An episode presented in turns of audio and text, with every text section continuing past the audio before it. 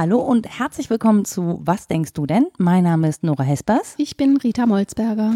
Und wir haben ein Thema mitgebracht, beziehungsweise Rita hat ein Thema mitgebracht. Ähm, und ich würde an der Stelle sagen, ich übergebe dir mal die, das Wort. Um Himmels Willen. Doch bitte. okay.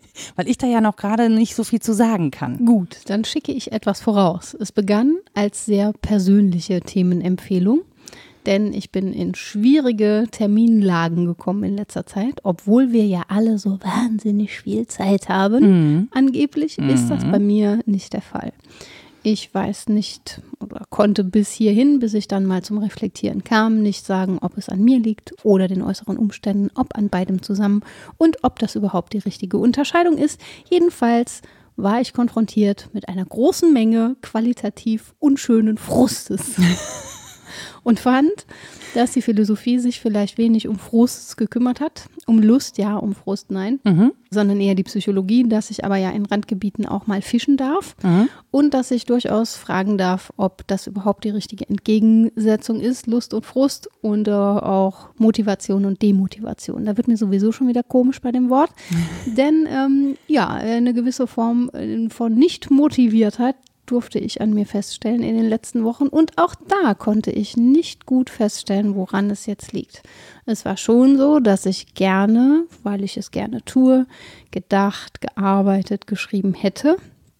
Aber in einer Situation, in der Kleinkinder beschäftigt werden müssen, und zwar mhm. von den Eltern selbst, was an sich eine sehr schöne Sache ist, das mhm. möchte ich an der Stelle auch sagen, ist eine schöne Erfahrung, habe ich immer irgendeinem Lebensbereich gegenüber ein schlechtes Gewissen. Mhm. Die ganze Zeit. Entweder kommt das eine zu kurz oder das andere, das dritte, das vierte oder das fünfte. Kann auch sein, dass meine Ansprüche und Erwartungen zu hoch sind. Das hängt mit dem Thema zusammen, Frust und Erwartungen, weil ich nun mal nicht gleichzeitig ein Mann, eine Frau, ein Boxer, eine Malerin, eine Dichterin, eine Denkerin, ähm, eine Rumhängerin, ein Rumhänger und das alles sein kann. Ich möchte das aber alles gleichzeitig sein. Ich möchte ein Mann sein, eine Frau, keine Frau, kein Mann. Ich möchte ein Kind sein. Ich möchte gar nicht da sein manchmal. Das sind die mhm. dunklen Phasen. Die gibt es auch. Ähm, da habe ich Nora lange auf ihre Nachrichten nicht geantwortet, weil ich erstmal aus dem tiefen Tal rauskrabbeln musste. Ich weiß nicht, ob das jemand nachvollziehen kann, aber ich denke ja. Äh, ja, jedenfalls habe ich das für mich unter diesen großen Begriff Frust gepackt, mhm. was vermutlich nicht richtig ist, aber auch nicht ganz falsch. ja, ähm, ich glaube, ich kann das insofern nachvollziehen, als dass ich das zumindest überall beobachten kann und vor allen Dingen beobachten kann bei Menschen, die Kinder haben und vor allen Dingen die, die kleine Kinder haben, also die, die sich noch nicht selbst beschäftigen können, egal ob es ein Kind ist, zwei oder drei.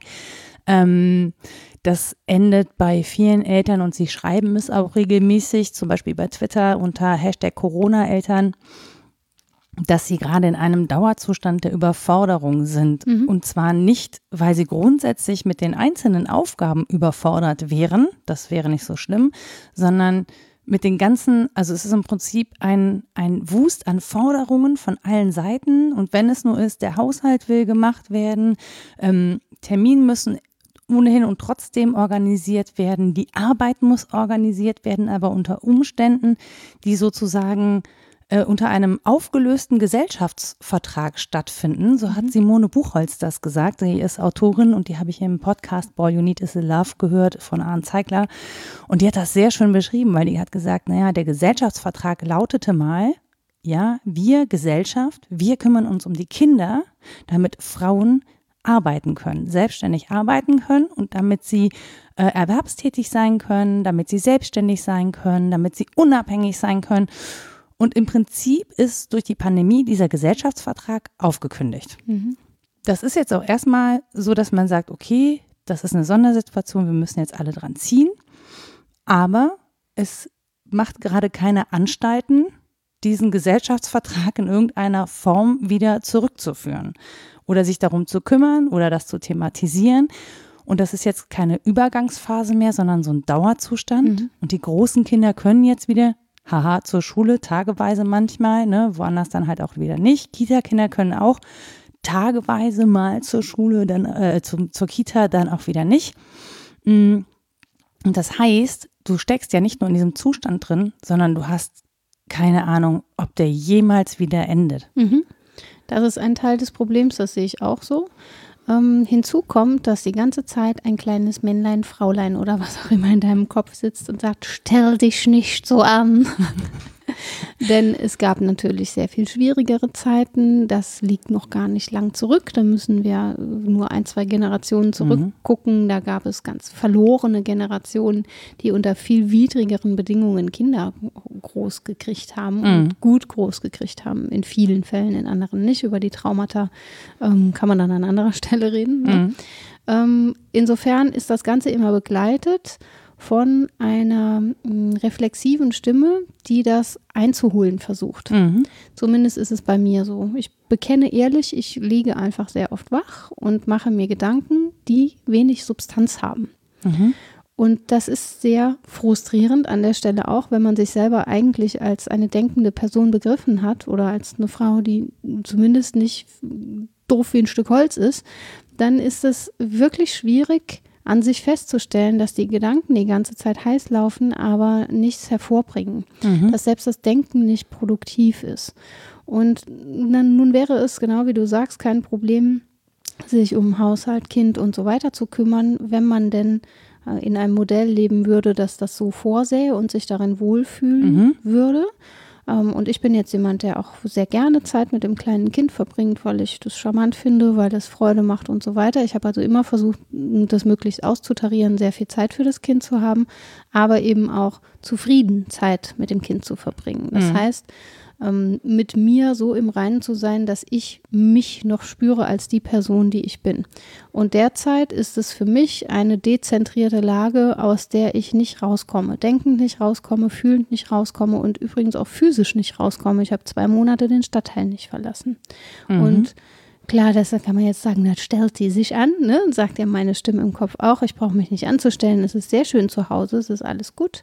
Ähm, dennoch macht es was mit mir, weil mein Leben vorher anders war. Mhm. Natürlich spreche ich auch wieder aus einer sehr privilegierten Situation heraus, das weiß ich alles.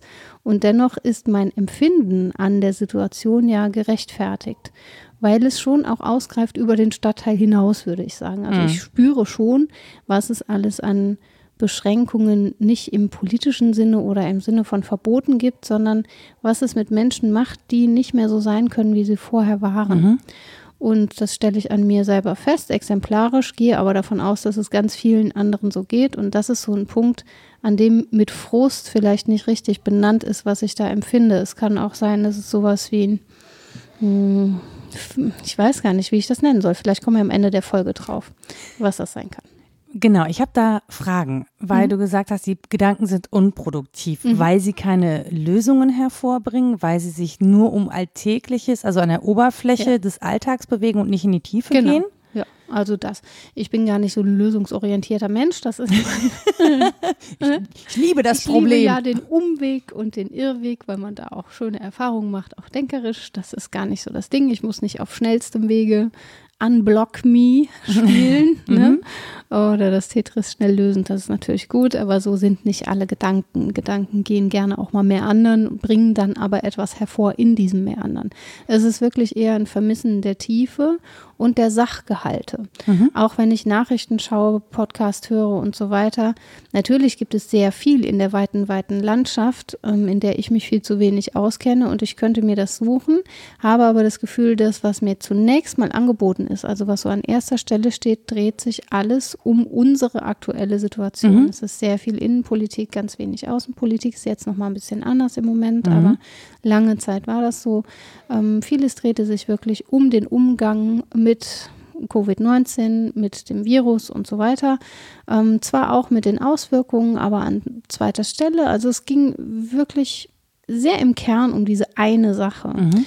Und das ist was, was ich ähm, einerseits gut finde, dass man sich gründlich einer Sache widmet. Das finde ich gut als Wissenschaftlerin. Mm, das beschränkt mich aber auch in meinen Ausgriffen. Und wenn da hinzukommt, dass ich mit weniger Menschen Austausch habe, ich vermisse zum Beispiel meine Studentinnen und Studenten sehr, sie seien mhm. an dieser Stelle gegrüßt, wenn sie es hören, mm, weil meine Gedanken sich im Monolog nicht so gut entwickeln wie im Dialog. Mhm. Das ist einfach so.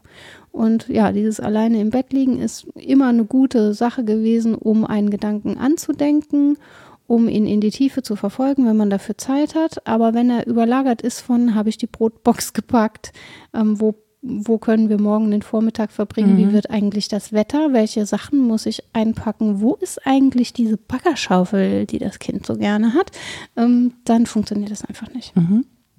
Ähm, ich habe tatsächlich ja den Luxus, dass äh, eben mir alles gepackt hingestellt wird, wenn ich die Neffen abhole, zum, um mit denen irgendwo Das ist ein großer Faktor, glaubst du mir. Auf jeden Fall, total. Also ich bin auch wirklich dankbar Planen dafür. Planen und packen. Mhm. Die, die, Hälfte des Tages. Ja, ja, weil also, es ja auch dramatisch ist, wenn er was vergisst. Ne? Ja, ja. Also unter Umständen. Man kommt ja nicht durch, wenn man nicht 17 Kilo Gepäck dabei. Nein, ist natürlich Quatsch. Aber. Ja, nicht, wenn, nee, die Geschichte erzähle ich jetzt nicht. Aber Hast du einen Flugzeugträger dabei? Ja, klar. Ja, genau. Ja, alles. ähm, nein, auch das Improvisieren ist ja anstrengend. Ja. Ne? Also selbst äh, wenn man was vergisst, natürlich kann man improvisieren. Man improvisiert sich aber dann irgendwie so den Tag durch und das ist ja trotz alledem anstrengend. Auch das ging übrigens besser, wenn andere Menschen beteiligt waren, weil man ja. sich was leihen konnte und so weiter. Wenn man aber alles alleine macht, ist es mhm. einfach sehr viel schwieriger. Genau. Und das, ich glaube, insgesamt hat man so das Gefühl, die Welt wird sehr eng und sehr mhm. klein und kreist sozusagen nur so um sich selbst. Ne? Mhm. Das, das Gefühl hatte ich auch so nachrichtenlang. Ich habe irgendwann aufgehört, das zu verfolgen, weil ich so festgestellt habe, du wirst eh nicht alles wissen. Das Entscheidende weißt du oder eben auch nicht. Ich äh, pick mir jetzt so die Regeln raus, die ich zum Beispiel brauche und der Rest interessiert mich jetzt gerade einfach nicht mehr. Und dann kommt klar. Ja, äh, so, also was ja. für mich relevant ist, pick ich mir raus. Und der Rest macht halt, was er macht mhm. oder nicht, ja, aber ich ähm, ich komme nicht mehr hinterher. Also mhm. am Anfang, das gelang mir sehr gut bis vor zwei, drei Wochen und jetzt komme ich nicht mehr hinterher, weil es in jedem Bundesland anders ist, in jedem Land anders ist. Es sind ähm, tausend Stimmen, tausend Diskussionen und alle reden eigentlich über dasselbe. Ähm, obwohl niemand immer, also immer noch nicht so richtig viel weiß. Das ja. ist ja irgendwie, alle reden, keiner weiß wirklich was, aber alle denken mal, wie man es machen könnte. Ist ja auch, also das ist ja zum Beispiel das Lösungsorientierte. 80 Millionen VirologInnen. Genau, richtig. Ja, ja. Richtig ätzend. Alle mit Professor und Doktortitel. Ja, ja. ja. Ähm, und so, und äh, ich glaube, man muss da auch an der Stelle einfach abschalten, aber du kannst halt dieses häusliche Leben ja nicht abschalten. Ja, genau. Und wenn dir, ich glaube, wenn dir der Alltag so auf die Pelle rückt, mhm. und das ist ja gerade der Fall, ne? Ja, genau. Wie lieb man die Leute auch hat, aber es, es findet halt ähm, der Austausch nicht statt. Mhm. Und das ist einfach wirklich eine sehr kleine Welt auf einmal. Ja, man kommt nicht dazu, seine Arbeit zu tun, mal ganz doof gesagt. Nö. Also was ich an Stunden, zum Glück habe ich meiner Chefin ehrlich gebeichtet, die dann sagte, ja, das sei ihr völlig klar. ähm, derzeit verwende auf Arbeit ist natürlich viel weniger als vorher und dann versucht man das auch so in den Tag zu packen, dass es irgendwie noch passt. Mhm. Das heißt aber auch, dass man es zu Uhrzeiten tut, in denen der Biorhythmus nicht will, dass man es tut. Und dann fallen so kleine Dinge auf, die einem, ähm, ja, sind wirklich Kleinigkeiten, aber sie tragen halt dazu bei. Ne? Es fällt einem auf, dass man was übersehen hat, dass man eine Unterschrift nicht geleistet hat. Dann latscht man wieder los zur Post, muss da anstehen, weil man ein Einschreiben verschicken muss. Es dauert einfach alles sehr das, lange. Eigentlich wollte man gar nicht so viel unter Menschen. Ja, ja, genau. Musste dann aber unter Umständen und ach, keine Ahnung, es wird sehr viel mehr eingekauft, weil man, Mensa fällt weg, ne? Man mhm. muss so woanders essen. Kein Waffeltag diese, mehr diese, an der Uni. Den hatte ich eh nie, die waren nicht vegan, aber ja. Also dieses ähm, unterwegs sich versorgen fällt weg und so weiter. Und natürlich ist das das klassische Jammern auf hohem Niveau, das ist mir völlig klar. Aber es ähm, reißt eben auch ernsthafte Lücken da, wo ich weiß, ich könnte denkerisch etwas leisten, ich könnte mhm. einen Beitrag leisten und ich kann es jetzt nicht. Und das ist was, was mich sehr frustriert. Und dann suche ich natürlich erstmal den Fehler bei mir. Warum kann ich mich da nicht motivieren, das zwischen 13.27 Uhr und 14.07 Uhr zu machen? Da schläft das Kind. da kann ich doch jetzt mal eben den Heidegger Kommentar lesen. Ja, weil du hast einfach deine Gedanken schlecht dressiert. Ja, das stimmt. Ja, ja, ja die, die du hast gesagt, deine würden über die Wiese galoppieren, aber das meine, ich sag dir, meine legen sich dauernd hin und schlafen. sobald man sie lässt. Und kümmern sich nur darum, ob das richtige Geschirr gespült ist oder so. Das ist total anstrengend. Und ja, jetzt jammer, jammer, jammer, mal Schluss. Jetzt ist es natürlich eine Möglichkeit, sich damit auch theoretisch auseinanderzusetzen. Genau, aber an der Stelle jammern ich finde, und das, auch das höre ich sehr häufig und das ist auch nachgewiesen. Es gibt ja die Malisa-Stiftung von Maria und Lisa Furtwängler. Ich glaube, Schwestern beide. Ich weiß nicht, sie heißt Malisa, vielleicht heißt die andere auch hm. Luisa mhm. oder so.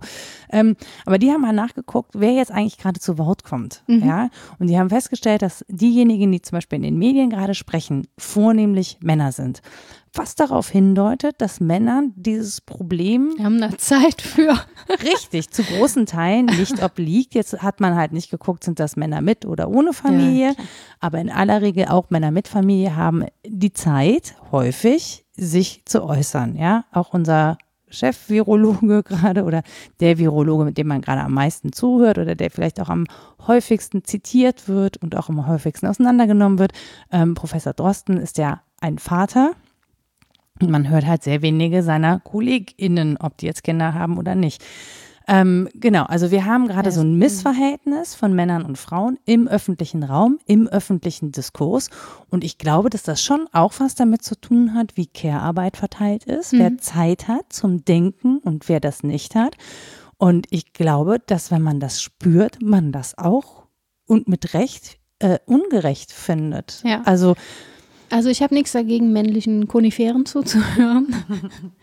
Ihr wisst schon. Hm, warum, warum sollte das nicht so sein? Ne? Das ist völlig okay. Wenn das zufällig eine Frau wäre, würde man wahrscheinlich jetzt dafür sorgen, dass die ans Mikro kommt. Äh, aber mal Klammer zu, jenseits dessen ist es, glaube ich, schon so, dass wir allgemein feststellen können, es gibt eine gewisse Form von Retraditionalisierung. der Nummer neu. Siehst du? Ich kann ja? noch nicht mal mehr sprechen. Retraditionalisierung der Rollen Mhm. Und nicht jede Frau umarmt es liebenden Sinnes, wie die Treadwives das tun. Manche Frauen möchten gerne weiter ihrer Arbeit nachgehen und Kinder haben. Mhm. Und naja, vor ein paar Jahren habe ich mal den ketzerischen Artikel gelesen, Kids don't ruin Women's Careers, Men do.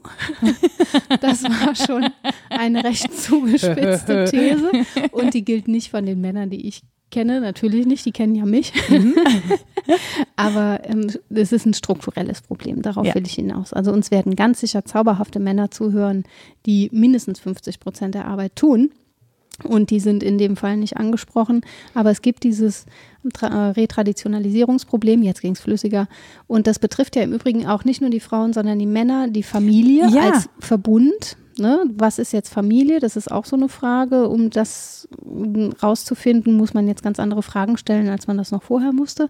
Und es betrifft eben alle in einer gewissen Weise, aber die Antworten kommen von denen, die Zeit haben, diese Antworten zu entwickeln. Genau. Und das Problem ist ja tatsächlich, ja, also in dem Moment, wo die Frau nicht mehr arbeiten kann, zum Beispiel in Haushalten, wo man nun mal auf zwei Einkommen angewiesen ist. Also und sie da, weniger verdient. Und ja. sie weniger verdient und dieses Einkommen aber dennoch wegfällt, ist es ja nicht so, dass der, dass der ähm, Mann sagt, äh, keine Ahnung, ist ja egal, mein Gehalt kann ruhig auch noch wegfallen, sondern dann ja, genau. wird da ja auch noch ein Ungleich, also da wird sozusagen die ganze Ernährungslast abgeliefert. Das ist ja auch nicht schön. Ne? Also zum einen möchtest du als Frau nicht abhängig sein, aber es ist ja auch für Männer nicht schön, diese ganze Verantwortung in Nö. all dieser Form tragen zu genau. müssen und sich dann auch im Zweifel gar nicht ähm, kümmern zu können. Ja. Ne? Also selbst wenn man es wollte, hat man ja auch irgendwie noch eine Existenz zu sichern. Das mhm. ist, äh, es geht jetzt auch gar nicht darum, hier so ein Mann-Frau-Bashing zu machen, sondern einfach nur zu sagen, das ist gerade die Situation und die wird durch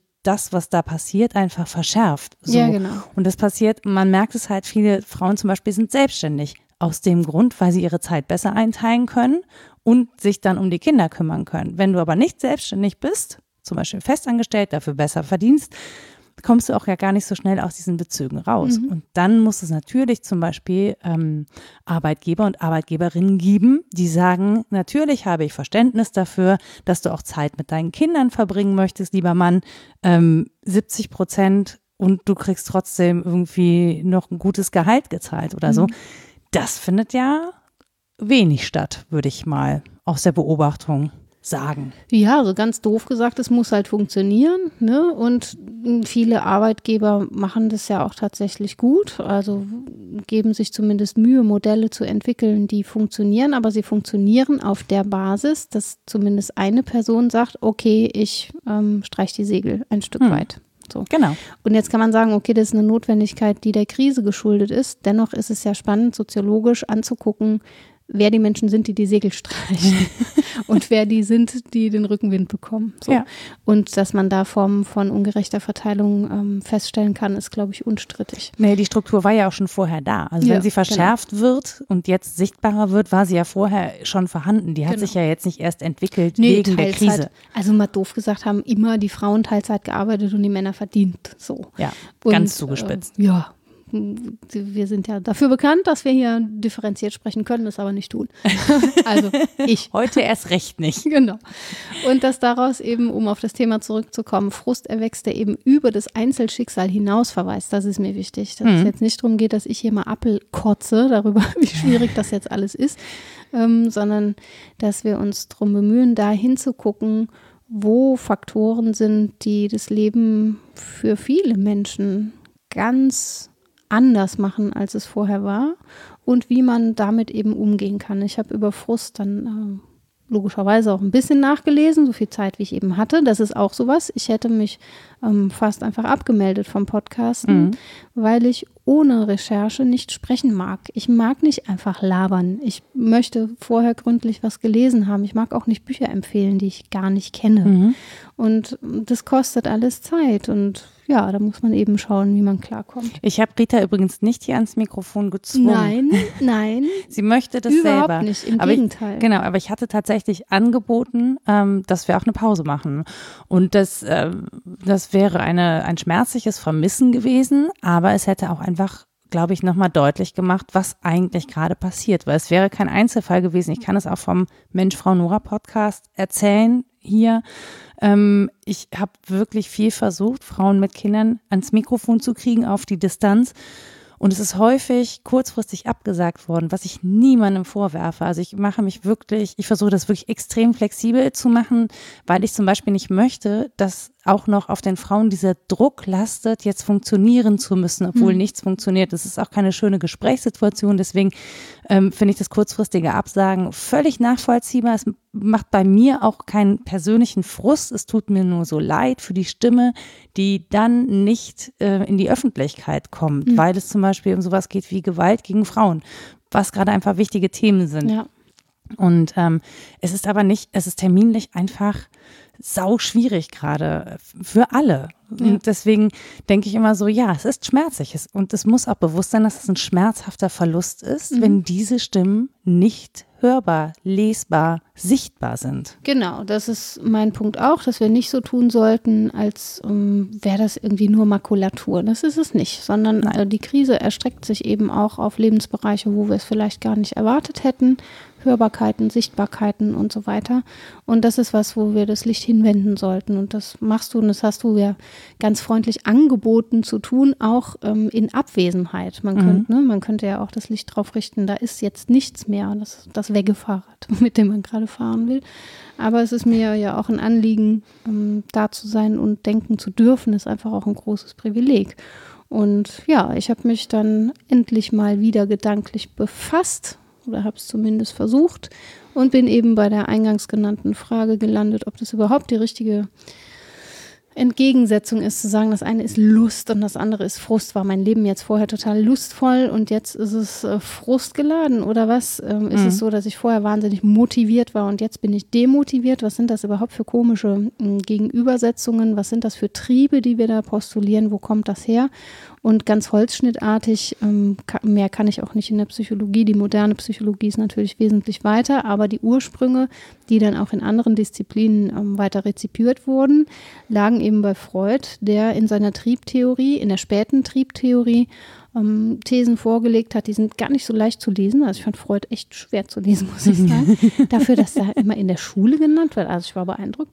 Ähm, der davon ausgeht, dass ähm, verhinderte Trieb ähm, Reduktion immer Frustration bedeutet. Also Mhm. wenn mein Trieb nicht reduziert werden kann, wenn er nicht irgendwie einen Ausgang findet, dann erfolgt eine Frustration. Und eine Frustration ist also zu begreifen als eine Verhinderung oder Vereitelung. Mhm. Dann ist die nächste Frage, was ist denn das, was da verhindert und vereitelt? Wenn man ja geneigt ist zu sagen, "Ah ja, das böse Außen, ne? so Mhm. die Gesellschaft oder die Umstände oder so etwas außerhalb von mir und merkt dann sehr schnell, "Mm, ja, so ganz einfach ist es nicht. Es ist natürlich auch in mir drin. Also es gibt ein Wechselspiel von außen und innen. Vielleicht ist das auch gar nicht die richtige Gegenübersetzung. Bin ich da von außen oder von innen gehindert an etwas? Und ähm, er führt das dann letztlich auf die These, dass es in uns sowas gibt wie den Lebenstrieb Eros und den Todestrieb Thanatos. Mhm. So, da, der Todestrieb, der will das Lebendige zum Tode führen. Also ne, will etwas begrenzen, will etwas abschneiden, will etwas trennen und so Mhm. weiter. Und das Leben lässt das halt nicht so leicht mit sich machen. das heißt, das findet ja alles, das ist der nächste Gedanke, auf der Arena des Lebens statt. Mhm. Also ist das schon keine mh, paritätische Gegenüberstellung. Es ist nicht Leben versus Tod, weil das ja alles nur im Rahmen von Leben stattfindet. Mhm. Es ist also vorgelagert. Und das heißt, wir haben sowas wie Leben im Widerstreit mit sich selbst. Die Mhm. ganze Zeit. Das war schon mal ein Theorem, mit dem ich ganz gut klarkam. Ja, ich, ich habe gerade so ein Leben im Widerstreit mit sich selbst, dann, ähm, das macht so ein ganz seltsames Gefühl gerade in, in der Herzmagengegend. Mhm. Ja, ist so, mies, ne? Ja, schon. Das ist so, wo man so Mhm. denkt, so, oh. Ja. Ja, genau. Weil da, jetzt lege ich noch einen drauf. Das hat mich dann, bis hierhin war ich okay. Aber dann, dann habe ich mich gefragt, hm, was ist denn dann mit dem Trieb, ähm, da möglichst gut durchzukommen durch Mhm. diese äh, Phase des Widerstreitens mit sich selbst, wenn es denn nur eine Phase ist und nicht das ganze Leben betrifft? Hm, dann ist es wahrscheinlich sowas wie Selbsterhaltung, über die wir reden müssen, Mhm. oder Selbstsorge. Äh, Und mit Selbstsorge war ich pädagogisch soweit klar, da habe ich auch schon einiges zu gelesen, das mm, war mir vertraut, aber dann bin ich hängen geblieben am Begriff der Selbsterhaltung. Und habe gedacht, ja, da versuche ich mich mm, an mir selber festzuhalten, Mhm. bin aber die ganze Zeit im Widerstreit mit mir. Mhm. Weiß also nicht, Das wer, wer das ist, an Ja. dem ich mich da festhalten soll Ja. die ganze Zeit. Ist ja kein Wunder, dass ich frustriert bin.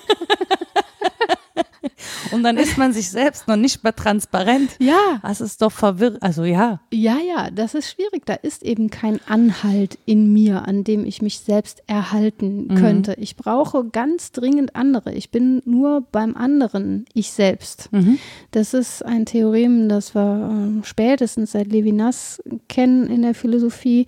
Und die ähm, Subjektphilosophie hat sich da nachhaltig verändert, dass wir nicht mehr davon ausgehen, da ist ein Wesenskern und der entwickelt sich halt so und da hält man sich dran fest, sondern dieses Wechselspiel, dieser ja, Tanz auf der, auf der Grenze Mhm. ähm, ist etwas, was wir ähm, ein Stück weit aushalten müssen und andererseits eben auch produktiv hervorbringen. Das Mhm. ist passiv und aktiv zugleich und das bedeutet eigentlich erst Subjekt werden.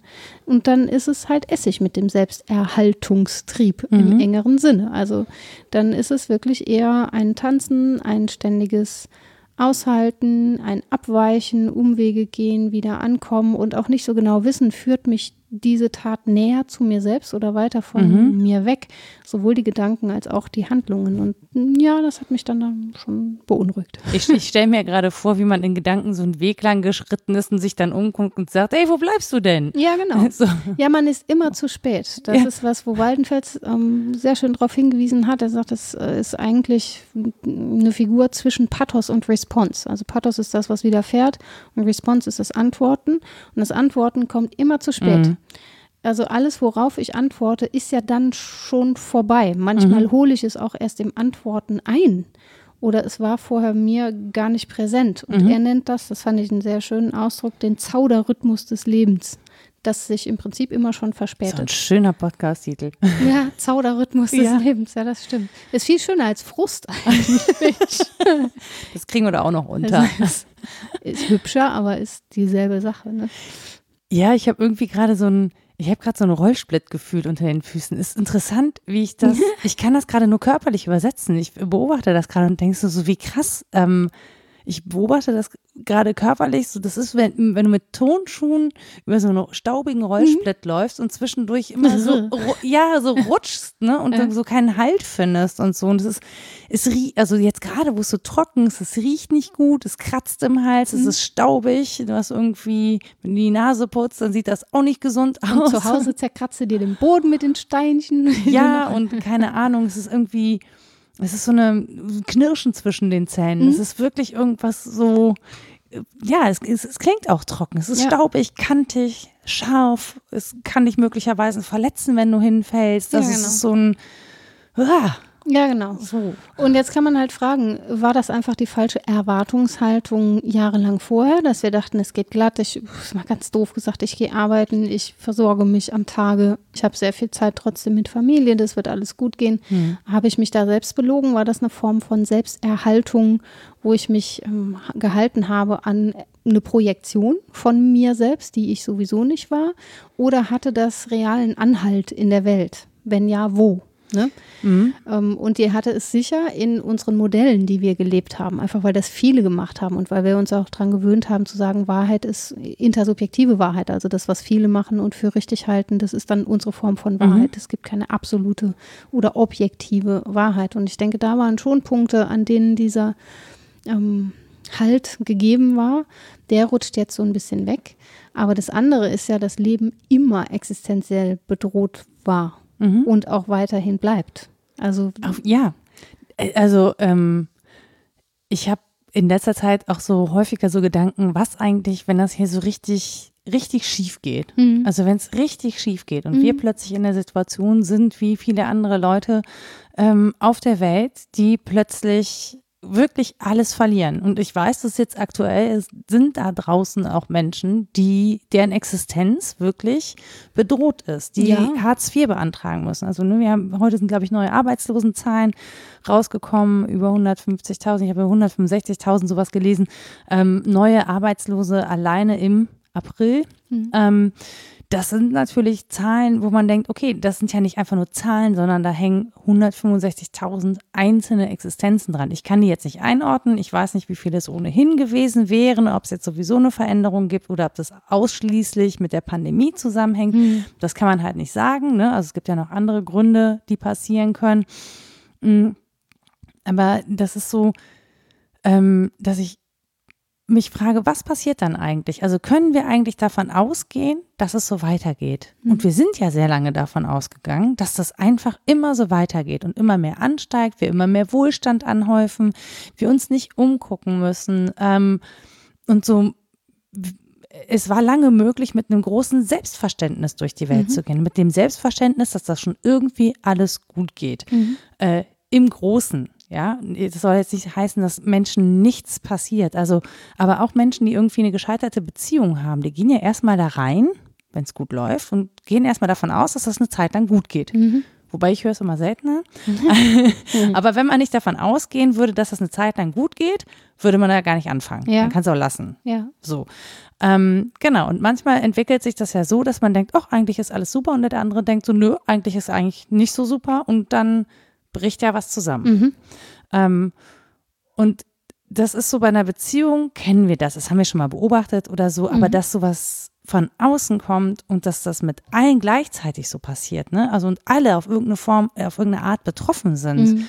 und ähm, auch so viele Dinge auf einmal neu sind, wir neu auf die Welt gucken müssen und ähm, auch fordern, dass wir neu über das nachdenken. Das ist schon was sehr Existenzielles. Deswegen weiß ich noch nicht mal, ähm, ob das Frust ist, sondern das Gefühl, okay, hier passiert gerade was Existenzielles. Ich möchte mich gerade damit beschäftigen, aber ich, das Leben lenkt mich im Prinzip die ganze Zeit davon ab, das, mhm. was gerade an tiefgreifender Veränderung passiert, zu verarbeiten, anzugucken, weil man will das ja, das ist ja, man hat ja auch so eine Sensations, man möchte das ja angucken und begreifen und, und verstehen.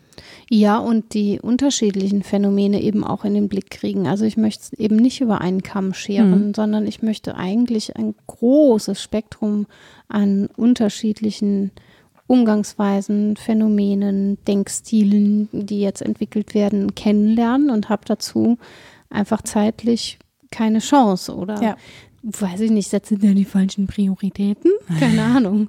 Das passt auch nicht, wenn die Babyklappe das geht. Wenn wir das jetzt am Wir wollen es auch. ja, nicht. nee, aber wenn das am allerwichtigsten wäre, würde ich anders handeln, das ist mir schon klar. Ne? Mhm. Wenn das jetzt mein lebensbrennender Mittelpunkt wäre, in der Mitte des Diskurses zu sein, würde ich vermutlich etwas mehr davon schaffen, aber auch nicht vollständig. Und was ich ähm, noch neu und perfide daran finde, du hast ja recht mit dem Punkt, es ist eine existenzielle Bedrohung. Sie kommt aber einerseits plötzlich, also Mhm. es ist auf einmal da und andererseits nicht, aber sie dauert so wahnsinnig lange an. Das Ja. ist wie so ein Stellungskrieg, so stelle ich mir das vor. Jetzt will ich es jetzt nicht mit Kriegssituationen vergleichen, da kann ich nichts zu sagen, das kenne ich nicht und will mich da auch nicht anmaßend verhalten. Aber Vielleicht wie so, ein, ja, wie so ein Schachspiel, das so auf so einer, ja, das es, nicht enden will. ja, genau, es dauert halt dann Ja. schon auch sehr lang. Also jetzt Hm. ist zum Beispiel eine Situation, in der ich zum ersten Mal, glaube ich, in meinem Leben sehr viele Monate im Voraus so dran gegeben habe. Das habe ich sonst nie gemacht. Hm. Dass ich ähm, irgendwie im, im März, April schon das Gefühl hatte, okay, bis Sommer kannst du vergessen. Bis Sommer musst du jetzt irgendwie das und das klarkriegen und kannst nichts anderes machen. Hm. Mm, So war mein Leben bisher nicht und ich glaube, dass viele andere Leute auch nicht. Also, dass wir im Prinzip das Jahr 2020 schon so ein bisschen abhaken und sagen, oh Gott, der Winter kommt noch, da müssen wir mal gucken.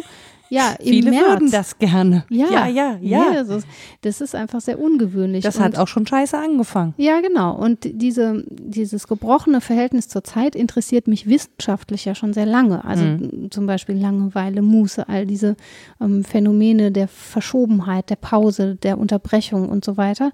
Und jetzt macht sich das aber auf Ebenen bemerkbar. Da habe ich es einfach nicht erwartet und bin damit tatsächlich überfordert. Und ich bin schon jemand, der es versucht hat, denkerisch einzuholen, schon im Voraus. Mhm. Ähm, wahrscheinlich war ich einfach zu doof und andere können das besser.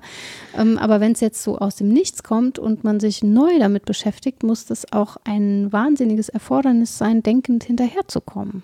Ich glaube, dass du dem Denken nicht hinterherkommst, weil wir auch schlicht noch mittendrin stecken. Ja, es ist ja. ja auch völlig utopisch, gerade eine Draufsicht auf das zu gewinnen, was passiert, weil an so vielen Stellen gleichzeitig Dinge passieren und on top, und das merken wir gerade auch, das normale Leben, alles, was vorher schon problematisch war, das bleibt ja bestehen Ja. oder eben, ne, oder es verschärft sich. Aber wenn wir auf das gucken, was, ne, wir sind jetzt halt gerade in der Situation, dass in den USA die Black Lives Matters Proteste es, ich weiß nicht, wie ich es formulieren soll, weil ich habe nicht das Gefühl, dass die an sich eskalieren, sondern auch eskaliert werden von außen, dass da ähm, durchaus eine Komponente ist, die ein Interesse daran hat, dass es möglichst schlimm nach außen aussieht, also auch viel schlimmer, als es vielleicht eigentlich ist. Sie Ähm, werden neu wahrnehmbar. Genau, auf neue richtig. Weise. Sie werden auf neue Weise wahrnehmbar in der Krise, aber sie waren, also das war ja schon immer da. Es ist ja auch nicht, leider, leider nicht das erste Mal, dass sowas passiert, sondern es passiert wiederholt, wiederholt, wiederholt, wiederholt. Ja. Und top ist es so, dass das natürlich die ähm, ärmste Bevölkerung da ist. Äh, Nur wir stecken da mittendrin. Auch jetzt ist es uns nicht möglich, äh, vorauszusagen, zum Beispiel, wie geht das weiter? Wir wissen nicht, wie wir da in zwei Wochen, wenn der Podcast rauskommt, ähm, wir wissen nicht, wie wir dann da drauf gucken, Ja. was bis dahin passiert sein wird, ob wir dann schon überhaupt eine Metaebene oder eine Metaposition einnehmen können. Und deswegen, vielleicht ist es das, dass man dann irgendwann drauf guckt und sagt, ja, das war die Phase, in der ich mich so mit dem Alltag beschäftigt habe wie niemals zuvor, in Mhm. der ich keine Distanz mehr zum Alltag nehm, einnehmen konnte, Mhm. in der mich der Alltag sozusagen völlig verschlungen hat. Und vielleicht ist das dann eine Erkenntnis, die man daraus mitnimmt. Mhm. Und dann können wir jetzt immer noch romantisieren und Nostalgie empfinden und sagen, ah, was war das schön. Was haben wir hier schön. Bananenbrot gekaut? Ja, ja, genau. Mit zweieinhalb Meter Abstand und offenen Fenster. Schön war das gewesen. Ja, ähm, ja ich habe das Gefühl, es ist schon in der Nähe des Frustthemas. Es ist gleichwohl was anderes als Frust. Du hast völlig recht. Aber es geht ja schon darum, dass wir ähm, eine sichere Zukunft begehren. Die haben wir immer begehrt. Wir haben lange so getan, als gäbe es die. Wir wussten, dass das nicht so ist. Ne? Aber wir haben gesamtgesellschaftlich so getan, als seien bestimmte Zukunftsaussichten gesichert. Sowas wie zumindest relatives Wachstum, wie das Kümmern auch um Menschen, die so an den Rändern verloren gehen. Das wird schon alles funktionieren. Ein, eine gewisse Hoffnung und eine Verlässlichkeit des Sozialstaates und all Jeder hat die Dinge. Chance, alles zu erreichen, wenn Ja. er nur genügend will. Ja, ja. Mm. Warte, ich gehe kurz kotzen. ja, aber das gute Bananenbrot. Lass das. Das esse ich. Na, äh, ist gut. Jedenfalls haben wir uns ähm, ein Bild davon gemacht, was wir begehren. Das ist ja eine Form von Motivation auch, mhm. so ein Ziel vor Augen zu haben ähm, und wer wir sein wollen. Und ähm, ich halte es für sehr plausibel, jetzt zu sagen, wir müssen uns jetzt einüben, in die radikale Abwesenheit dieses begehrten anderen. Mhm. Und das ist eigentlich schon eine klassische Frustrationssituation. Die kennen wir aus der frühen Kindheit. Da hat Freud auch tatsächlich schon drauf verwiesen. Das finde ich ein sehr eingängiges Beispiel. Wenn Kinder so anfangen zu üben, wie das ist, wenn die Bezugsperson weg ist. Mhm. Ist da, ist weg, ist da, ist weg, guck, guck, uh, wieder weg. Mhm. Ne? Frustrationstoleranz aufbauen. Mhm. Üben, wie das ist, wenn das begehrte andere nicht da ist. Mit dieser Unverlässlichkeit auch ein bisschen spielen und so ein mhm. bisschen den Horror spüren. Uah, könnte im anderen Raum sein. Kuckuck. Ja, ja, ja, ist sehr spannend, ne? Ja, ja. Sich verstecken und dann Piep sagen und hoffentlich kommt jemand, wenn dann ewig keiner kommt, ganz schrecklich und all mhm. das. Und ich glaube, dass wir in diese frühkindliche Phase jetzt gesamtgesellschaftlich zurückkehren, dass wir uns einüben Du meinst, müssen. wir sitzen alle unter der Bettdecke und warten, bis uns jemand suchen kommt und es kommt keiner? Ja, bis Mutti sagt, ist alles gut, Schätzchen, ich bin ja da, ich habe dich gefunden, ich kümmere Oder mich jetzt Papi? um dich. Hm.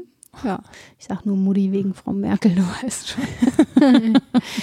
ja, das ist jetzt natürlich sehr äh, plakativ mal wieder, aber es ist schon so, dass diese Wartehaltung bei vielen ja bestehen bleibt in der Unsicherheit. Da möge jetzt was kommen, sei es der Impfstoff, das, die Medizin, mhm. die politische Entscheidung, die alles löst, obwohl man genau weiß, die also Hoffnung Zurück, auf Verbesserung, ne? Ja, auf, aber auch auf ein Zurück in einen Zustand vorher. Und ich, also ich glaube nicht dran, ganz ehrlich. Es wäre jetzt ganz gut, mal Alternativen zu denken, so echte Alternativen. Ja, dafür müsste man vielleicht auch ähm, ein bisschen Geld in Bildung stecken und damit Menschen neue Dinge denken können, ja, brauchen sie halt viel Bildung, Wissen und so. Ja, und Bildung sind auch keine Whiteboards, nein.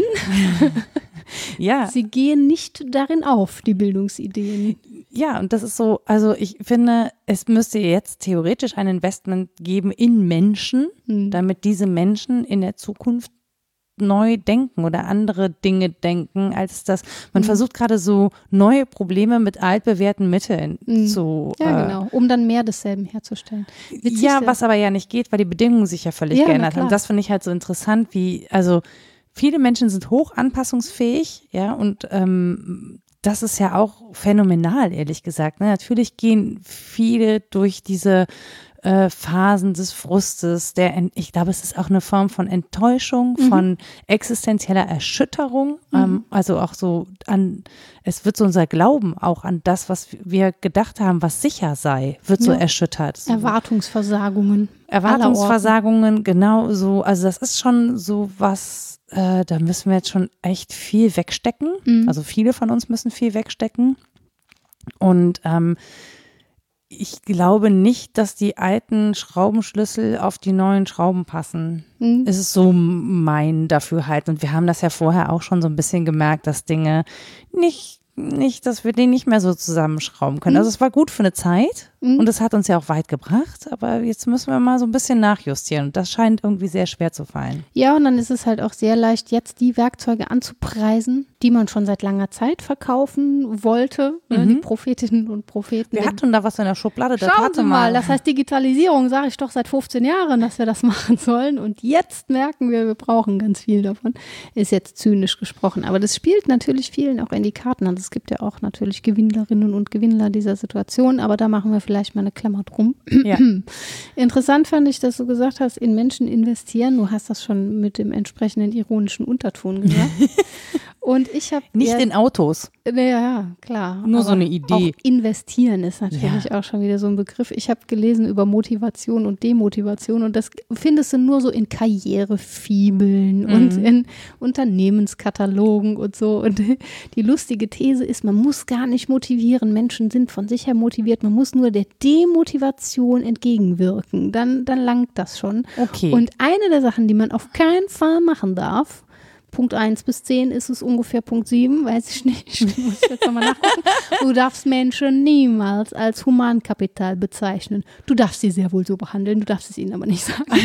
Ach so, ja, dann ist ja, dann ist ja alles gut. Nein, die wollen sich natürlich gewertschätzt fühlen. Also ich sage das jetzt auch so flapsig, weil da ist ein großer Zynismus dahinter. Ja, ja, so ja total. Ähm, zu Also sagen, vor allen Dingen Wertschätzung als Mittel zum Zweck. Nee. Ja, ja, genau. Wertschätzung wegen Wertschätzung, also weil es wirklich Ja, auch die. Frage, warum sollen die motiviert bleiben? Natürlich, damit sie Wertschöpfung betreiben. Genau, Wertschätzung zur Wertschöpfung. Ja, genau. Toll. Und das, Spitzenidee. das fiel aber niemandem auf in diesem Diskurs, fand ich sehr lustig. oh Gott. naja, ich habe auch nur Oberfläche. An dieser Stelle habe ich wieder nur Jetzt Oberfläche. habe ich von jemandem gesprochen, von, dem ich, von dessen Existenz ich nicht mehr überzeugt bin. So hat mich das erschüttert. In meinem Glauben. Auch das noch. Ich muss Ja. hier raus. Nein. Ja, also ähm, das ist ja tatsächlich ein Begriff, dem man noch eigens nachgehen müsste, was das jetzt mit Motivation zu tun hat. Vielleicht lassen wir das auch eher raus, weil ich glaube wirklich, es ist nicht so, dass wir mit dieser einfachen ähm, Gegenüberstellung einerseits ist Lust und motivierte Situation und andererseits ist Frust und Demotivation weit kommen.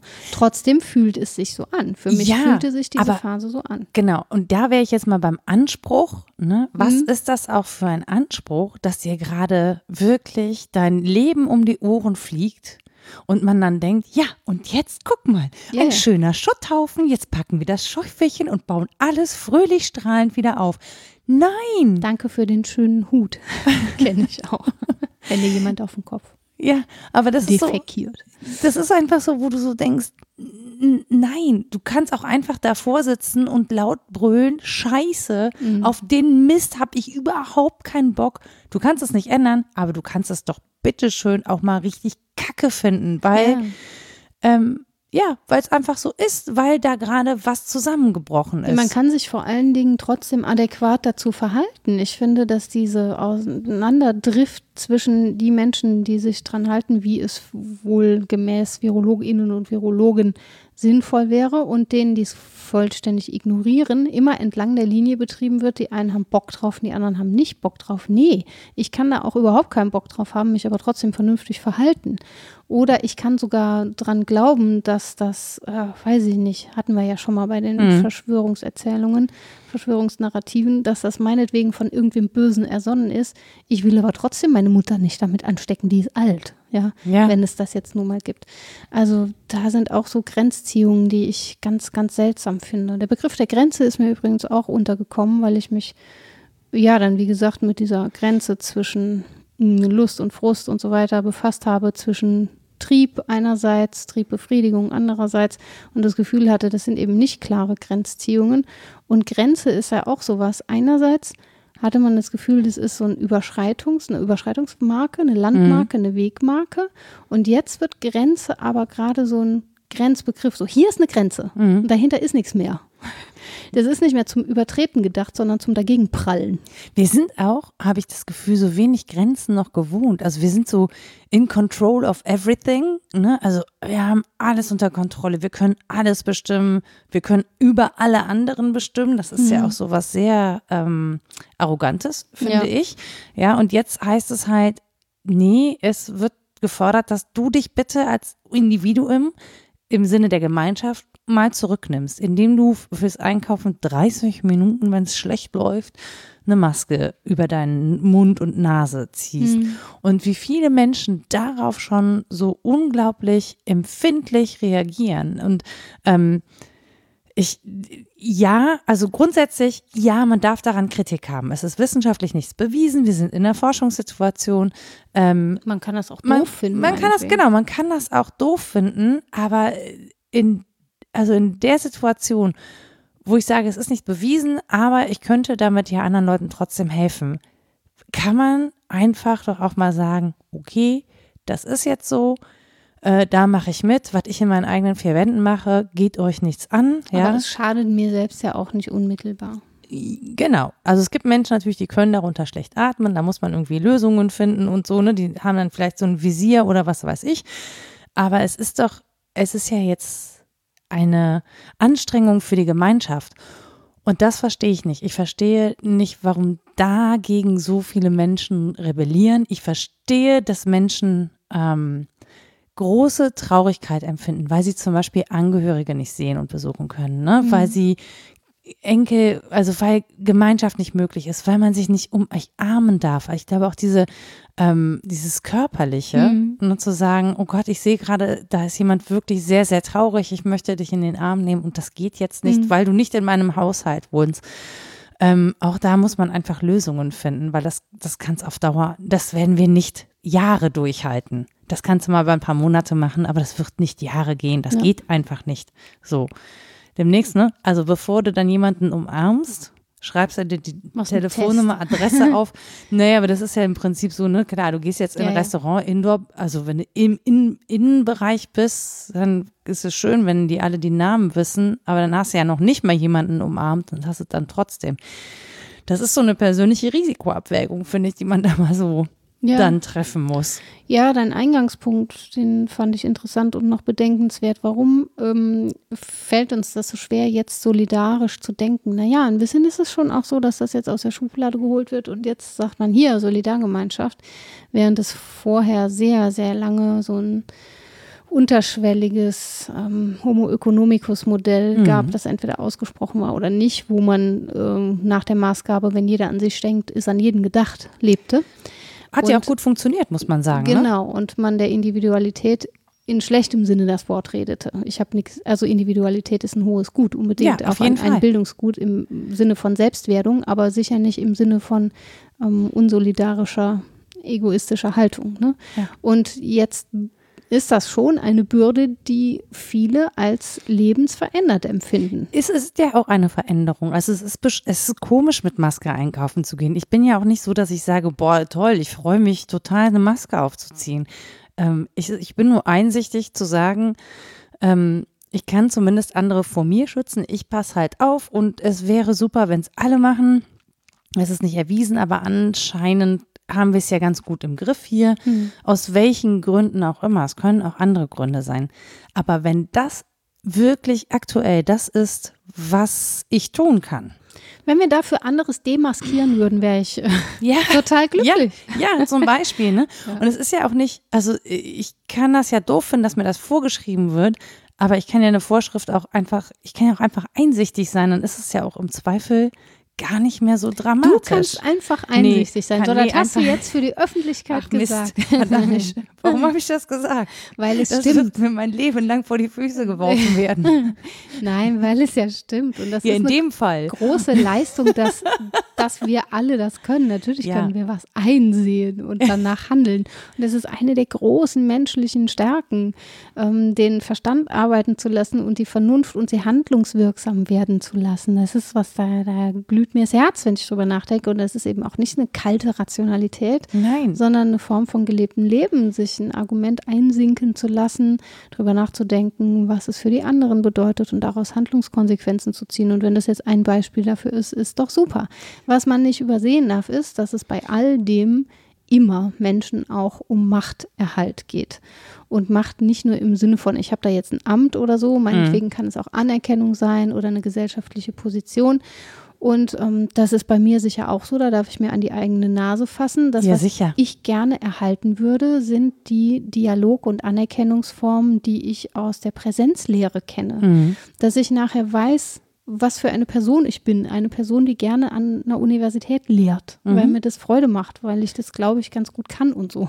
Naja, weil, weil, es Austausch ist mit, mit Studierenden. Genau, weil ich dann eben, um auf den Eingang zurückzukommen, Gedanken denken kann, die ich alleine nicht denken kann. Mhm. Ich brauche die anderen, um zu denken. Nicht die ganze Zeit, um Himmels Willen. Ich bin gerne mal viel allein, aber ähm, es reicht auch nicht, sie schriftlich auszutauschen. Es ist mhm. tatsächlich ein leibliches Miteinander, das mir auch fehlt. So. Und da geht es natürlich auch darum, meine Position zu erhalten oder mein Ich so zu erhalten, wie ich mich gerne sehe. Und sei mhm. es nur eine Projektion, mhm. an der ich mich dann wieder selbst erhalten kann. Ja, ne? ja. Aber wenn mir das genommen ist, und nicht nur von außen genommen ist, sondern ich auch wacker mitmache, mache ich die ganze Zeit. Ne? Mhm. Also ich befeuere das, indem ich weiter so mitmache. Ich könnte sicher anders, aber ich halte es jetzt für vernünftig, so zu tun. Mhm dann ist es kein Wunder, wenn ich ne, auf den Schottergrund gerate und mir auch mal ein blutiges Knie hole. Ja. Und das ähm, ich stelle gerade fest, dass ich nach wie vor, was das angeht, unglaublich privilegiert bin in dem, was ich tue und wie ich das tue und wie ich das tun kann. Weil du das weitermachen kannst. Oder? Ja, weil ich mich nicht so riesig umstellen muss. Also natürlich fehlt mir, ich bin jetzt nicht so mega häufig irgendwie auf Bühnen gewesen, aber mir fehlt schon irgendwo zu stehen und mit Leuten zu sprechen und vor Leuten zu sprechen. Das mhm. fehlt mir schon. Ähm, aber ich finde natürlich Austausch, indem ich soziale Netzwerke nutze und äh, finde da natürlich auch ähm, Anregungen, Inhalte. Ich bin nicht abgelenkt. Ich kann mhm. das den ganzen Tag tun, ne? solange ich möchte bis ich irgendwann müde bin. Das ist leider immer sehr früh. Dann auch schlafen zu können, ist auch richtig super, glaub's mir. Genau, richtig. Dann auch schlafen zu können, ist total super. Ähm, wobei ich das eine Zeit lang in, in so einer Zeit, in der es mir wirklich nicht gut ging, trainiert habe. Also da habe ich wirklich mhm. versucht, schlafen zu trainieren, ähm, weil ich mir zum einen einbilde, mein Gehirn löst nachts Probleme besser ohne mein Eingreifen. lass das mal machen. Ja, ich denke dann immer, mach ja, die cool. Augen zu, lass mal dein Gehirn machen, das rattert. Guck nach oben, links hinter den geschlossenen Augen. genau, das rattert da einfach so ein bisschen rum und wenn du morgen früh aufwachst, ist halt besser oder nicht. Ja. Aber da kannst du jetzt auch nicht, also kannst, du kannst diesen Prozess nicht beschleunigen, indem du jetzt hier wach liegst. Was nicht heißt, dass ich immer top, top, top schlafe oder einschlafe, aber es gelingt mir in aller Regel, in einem zumutbaren Zeitraum in den Schlaf zu finden und dann in aller Regel auch durchzuschlafen. Dazu beglückwünsche ich dich. Ja, aber auch da muss ich sagen, ich habe auch niemanden, der neben mir Geräusche macht mhm. und mich. Mama, komm mal zu mir. Mhm. Das zum Beispiel. Schläfst du? Ja. Schläfst du wirklich? Nie schlafen. Wache Augen. ja, genau. naja, aber das, das ist einfach ein Luxus. Das, ja, ne? also, das andere auch. Ne? Auf eine Art und Weise. Ne? Das ja. wird ja, wie gesagt, das wird ja auch besser, aber es ist gerade, ich finde, ähm, in dem Moment, wo du ein Bild von dir selbst hast und natürlich auch in dem, was du tust und wie du dich ausdrückst, das ist ja eine Ausdrucksform, mhm. wenn die dir genommen ist, und das ist ja gerade so, du darfst dich nicht ausdrücken oder das, was du das, was du denkst, was du tust, was du fühlst, kommt nicht zum Ausdruck und nicht in den Austausch. Mhm. Dann ist dir etwa ein, ein Zugang vielleicht auch zur Welt verschlossen gerade. Also doch Freud, ne? Verhinderte Triebreduktion. Der Trieb will raus. ja, natürlich. Ja, ja. ja, aber warum auch nicht? Also warum, ja, ne, warum sollte das kein Trieb sein, der raus will? Und ich glaube, dass darin unglaublich viel Frustration liegt. Also ich glaube auch, Menschen, die zum Beispiel nicht gefunden haben, wie sie sich ausdrücken können und mhm. in Austausch kommen. Aber die, dachte ich jetzt, haben doch jetzt eine Chance irgendwie, die viel Zeit haben oder mehr Zeit als vorher zumindest und eben frei sind. Sollten sie sie denn haben erleben aber auch nicht ein, viele. Genau, so. eine gesicherte Existenz ja, haben. Und genau. das ist es ja da. Das, das meinte ich, als ich sagte, ne, wenn der Alltag so präsent ist, dass du zu nichts anderem mehr kommst, als diesen Alltag zu regeln. Mhm dann ist es halt wirklich ähm, das ist halt super anstrengend. Also ja. ich kann mich an diese Phasen erinnern. Ich kann, ich weiß, wie das war, als ich so am Existenzminimum war. Das ist wirklich, meine größten Themen waren, wo kriege ich, also mit welchen Jobs kann ich wann, wie viel Geld verdienen, wie viel muss ich ausgeben, mhm. habe ich am Ende des Monats noch was zu essen, ähm, wie kriege ich das geregelt, kann ich mir, um Mist, meine Socken sind kaputt gegangen, ähm, kann ich mir neue Socken leisten. Mhm. Das klingt total banal, aber das, das war natürlich Zeiten, in denen mich nur sowas beschäftigt hat. Und ich war nicht die glücklichste Person in dieser Zeit. Das mhm. weiß ich sehr sicher. Also, mhm. ne, und ähm, dann das wusste, ich wusste damals nicht, was mir fehlt. Ja. Aber ich wusste schon, dass das kein Zustand ist, in dem ich verbleiben möchte. Ja, ja, gleichzeitig tappt man dann in die Falle. Das hatten wir auch schon mal des Hannah Arendt Vorwurfs, dass es irgendwie so ein Bashing der Vita Activa gäbe gegenüber der Vita Contemplativa. Mhm.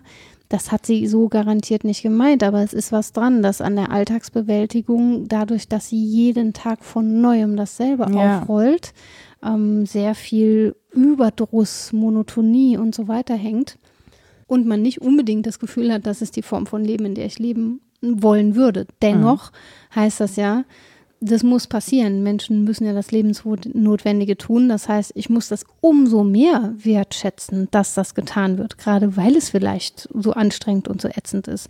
Das ist ja der Punkt mit der Care-Arbeit. Das heißt ja nicht, das ist nichts wert, sondern es ist nochmal sehr viel mehr wert, mhm weil es hart ist, das zu tun. Ne, es geht ja auch gar nicht darum zu sagen, man will das nicht machen, sondern dass es einfach nicht gerecht verteilt ist. Ja. Darum geht's ja. Ne? Also natürlich will man das machen, natürlich will man sich kümmern, ohne Frage. Also es wäre ja völlig äh, unsinnig zu sagen, man würde das nicht wollen, aber es kann halt nicht sein, dass das am Geschlecht festgemacht wird, an wem diese Arbeit hängen bleibt. Es heißt ja auch nicht, es heißt ja auch nicht Care-Arbeit, weil es irgendwie ein Kinderspiel ist, sondern weil es halt wirklich Arbeit Ja, ist, genau. dieses ganze Organisieren, zur. Verfügung sein sich Gedanken auch darüber machen, ne? ähm, wer, was steht jetzt gerade an, in welcher Phase ist eigentlich mein Kennst Kind du das gar nicht, und dass so. du das los sein willst? Ich hab's ja nicht so häufig. Ich nehme es ja ganz gerne dann. Ich meine ja nicht das Kind. Ich meine nicht das Kind. Nein, nicht das sein, Kind. Die Gedanken darüber. Ähm, ja, genau, Nee, das nee. Alltägliche. Weil die habe ich schon. Ich hatte schon ganz früh, irgendwie so mit 20, dachte ich, mal mal so ins Gefängnis wäre gut. Weil, ohne Witz, ich habe mir da natürlich ein ideales Gefängnis vorgestellt, Mhm. in dem ich meine Bücher habe, meine Ruhe, keiner ist da. Ich Und kann eh nichts anderes machen. Irgendwer schiebt was durch die Tür. So. Und fand das eigentlich eine recht paradiesische Vorstellung. Was Unsinn ist, ist mir schon klar. Ja, Aber ja. das ist ja eine Form des Lossein zu wollen. Ist mir, vielleicht hätte es kein Gefängnis, vielleicht hätte es auch so ein Kloster getan Ja, oder Kloster war der nächste Gedanke. Ich glaube Ja. tatsächlich, in mir ist eine Frau, die ins Kloster hätte gegangen sein können. So. Gegangen worden sein Ja. wollen. nee, es gibt, das ist Teil des Frustes, ne, dass ich nicht 127 Leben leben kann in einem, aber in einem, in einem parallelen Leben wäre ich Den Frust kenne ich. gelandet. Also den Frust kenne Mit Klostergarten dann auch. Ja, da den ich Frust kenne ich tatsächlich, dass ich ähm, nicht so viel Zeit zur Verfügung habe für all das, was ich gerne tue, weil ich tue viele Dinge gerne, was auch schon wieder ein Luxus ist. Ich bin wirklich ein sehr verwöhntes Menschlein, Mm, muss ich genau. sagen. Verwöhnt ist das Erste, was mir zu dir einfällt. Vom, also ja doch, also in der aktuellen Situation glaube ich, bin ich wirklich ähm, vom Leben verwöhnt, Ich wenn man auch. das sein kann. Ähm, Klar. Ja, aber so, also ich wäre gerne die Erwerbsarbeit los, ohne den Erwerb. Also den hätte ich gerne, Mhm. Ja, genau. aber die Arbeit wäre Ja. ich gerne los. Und dann würde ich, würden mir noch viele tausend andere Dinge einfallen und ich wäre trotzdem in einem Zustand, in dem ich nicht all das schaffen würde, was ich gerne tun wollen Ja. würde. Ach guck, dann sind wir aber doch in der gleichen. Situation, weil mein Privileg ist natürlich, sämtliche Umarmungen und Knutschis zu kriegen, Ja. die sonst andere jetzt nicht kriegen. Die kriege ich in Hülle und Fülle und das ist sehr, sehr schön. Ja. Ne? Ähm, und gleichwohl geht es mir genau wie dir. Ich möchte noch ganz viele andere Leben parallel leben. Da ist keine Zeit für. Aber der war auch jenseits der Krise keine Zeit für. Das ist mir Eben. schon klar. Es fällt mir jetzt nur neu auf. Das glaube ich halt auch. Also ich glaube, weil das, was man umsetzen konnte, ne, weil das jetzt auch noch wegbricht Ja. oder Ja, ja, minimiert wird Genau. zumindest, ne, Die stark Felder, eingeschränkt auf ist. denen man diejenige sein konnte, die man dann doch zum Teil gern wäre. Ja, oder die man eben auch ist. Also es genau. ist ja auch nicht so, dass man, wie hast du das eben gesagt? Ich wollte es mir die ganze Zeit merken. Ich habe, der Satz hat so in mir nachgehalten. Jetzt habe ich ihn doch wieder vergessen, weil so viele andere tolle Sätze dabei waren.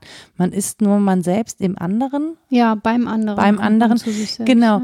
Und das, das fand ich eigentlich total schön, weil wir müssen uns ja, also der Selbsterhalt ist ja die Frage, welches Selbst wollen wir erhalten. Wir sind uns nicht transparent, wir sind uns nicht durchsichtig, aber wir merken ja schon, dass wir resonieren im Gegenüber und das eben mal auf die eine Weise oder auf die andere Weise. Ne?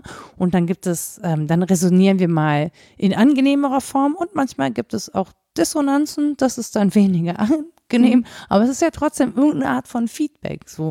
Und ähm, Also äh, resonieren nicht im Sinne von Raison, sondern von Resonanz, ne? Genau, von Wiederklingen. Resonanz, Mhm. genau, wiederklingen. Ja. Ne, also, dass man so und das, ich möchte natürlich wiedergespiegelt werden. Ne? Mhm. Also, wie gesagt, manchmal nicht so gerne. Es gibt Dinge, die möchte ich gar nicht so wiedergespiegelt haben. Andere Dinge dafür sehr, sehr gerne. Ja, klar. So, ne?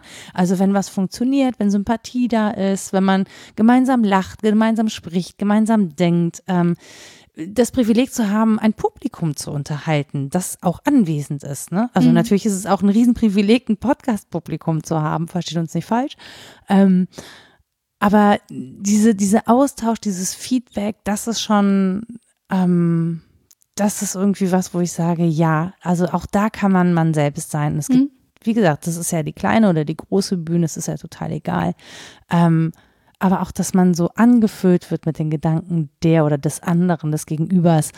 Ähm, das ist ja auch schön. Also ich habe mich jetzt, glaube ich, einmal mit einer Freundin auf Distanz getroffen im Park. Ja, Mhm. wir haben auch wirklich brav unsere zwei Meter auseinander gesessen, haben zusammen Pommes gegessen und äh, eine alkoholisierte Kugel Eis gege gegessen. Und ich bin danach nach Hause gekommen und dachte, toll. Also toll, weil plötzlich so viel Neues in meinem Kopf war. Mhm. So, das, das staubt schon ein bisschen ein da im Ja, Gehirn. bei dir schon, fragte ich mal, wie das bei mir ist. Ich gehe jeden Tag denselben Kilometer etwas bergan und wieder etwas bergab. Aber, aber du hast einen Garten, in dem wachsen und gedeihen Dinge Ja, und ja. die sind ja veränderlich Ja, und aber, essbar. Ja, das stimmt, das liebe ich auch, aber meine Lohnarbeit kommt an der Stelle viel zu kurz. Und ach, Ja, naja, na- fangen naja, wir nicht definitiv. davon, das ist eine Definitiv. lange Schleife. Fangen wir Äh, nicht Mir fällt übrigens gerade ein, dass ich heute Mittag Rhabarber angesetzt habe für zehn Minuten mit Zucker, weil ich ihn dann kochen wollte. Er steht ungekocht Oh, der ist ja jetzt fermentiert, das ist doch gut. Der ist jetzt einfach, ich habe einfach, glaube ich, nie diesen Näher dann gemacht. Ja, kannst du jetzt auch so essen, glaube ich. Der ist jetzt weich. Das gefällt mir. Ich werde, siehst du, dafür habe ich den kleinen Troll, der sagt, Mama, Pudding kochen. Ja, Sobald der Rhabarber sieht. Siehst du, praktisch, wird man dran erinnert. Aber äh, so wenn das was, ADHS. aber wenn das was ist, was ähm, den Frust befriedigen kann oder uns auch leidvoll auffällt in dieser Situation, dann ist es ja eigentlich schön, dass uns der andere, die andere auf eine bestimmte Weise fehlt. Nicht nur so als ähm, ja, jemand, der eben da ist oder als Publikum oder so, sondern als jemand, der mein eigenes Selbstsein bedeutet. Ja. Wenn das auffällt, dass ich mm, nur beim anderen ich selbst sein kann, dann ist es doch die schönste Weise, außer sich zu sein, beim anderen zu sein. Mhm. Und dann freuen wir uns einfach an den Fällen, wo es geht, vielleicht. Ja, also ich glaube, das ist ja auch der, vielleicht der Ich, Grund, der. Menschen raustreibt und sie dann auch vielleicht die Vorsicht einfach vergessen. Ja, ich, Das- war, ich hatte halt zum Beispiel immer das Gefühl, ich kann über Bücher bei anderen sein. Ich nehme ja an deren Lebenswelten teil, aber auch die gründlich zu lesen ist zeitintensiv. Und dann kann man da halt gerade keinen Rhabarberpudding kochen und keine Brotbox füllen und kein Feuerwehr Du musst sie einfach immer vorlesen. Mhm, genau. Mhm. Habe ich schon versucht. Wo sind die Bilder? Habe ich mit, nee, das ist nicht das Problem. Es wird auch eine Zeit lang zugehört, aber nicht lang genug, um die nikomachische Ethik durchzuhalten. Da bin ich noch, ich, ich habe das versucht, wirklich. Und er stieß auch auf Interesse, aber halt nur drei Sätze lang. Ach so. Es hat nicht gereicht. Warte, noch ein halbes Jahr Ganz schön schwach für so ein und dann, Zweijähriges. dann, dann, dann diskutiert dich das zweijährige Kind an die Wand. ja, ja, ist mir jetzt schon über. Macht das Kind den Podcast. Als nächstes lese ich übrigens, das wollte ich gerne noch zitieren, dann lese ich das vor, äh, Fernando Pessoa, das Buch der Unruhe, weil das so schön beschrieb, wie ich mich fühlte und auch was du jetzt eben beschrieben hast. Das ist jetzt so, so nochmal ein Missklang am Ende. Hau raus. Da geht es um Überdruss und er schreibt 1931, Denken ohne zu denken, doch müde vom Denken. Fühlen ohne zu fühlen, doch mit der Angst zu fühlen.